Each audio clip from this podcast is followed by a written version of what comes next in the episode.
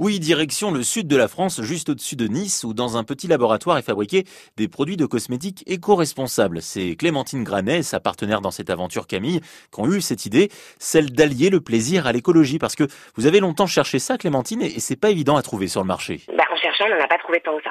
On se disait que beaucoup de marques à l'époque qui étaient naturelles et écologiques n'avaient pas cette euh, dimension euh, plaisir à 100%.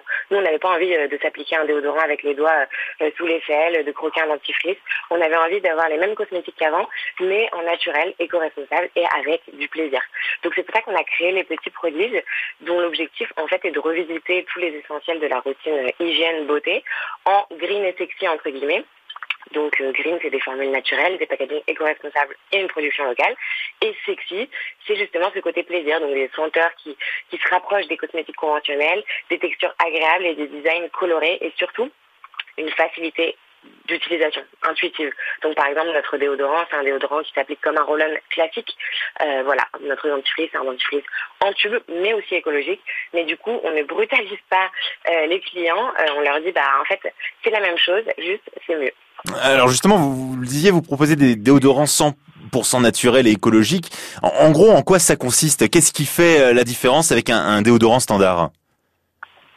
Alors euh, déjà dans la formule, on est sur une formule qui est 100% d'origine naturelle, donc que des ingrédients d'origine naturelle. Il n'y a pas de conservateur. On a choisi une formule sans eau, donc solide, euh, un peu sous forme de pâte, baume. le fait qu'il n'y ait pas d'eau, ça permet qu'il n'y ait pas de conservateur chimique ou synthétique ça se conserve tout seul. Donc ça c'est pour la formule.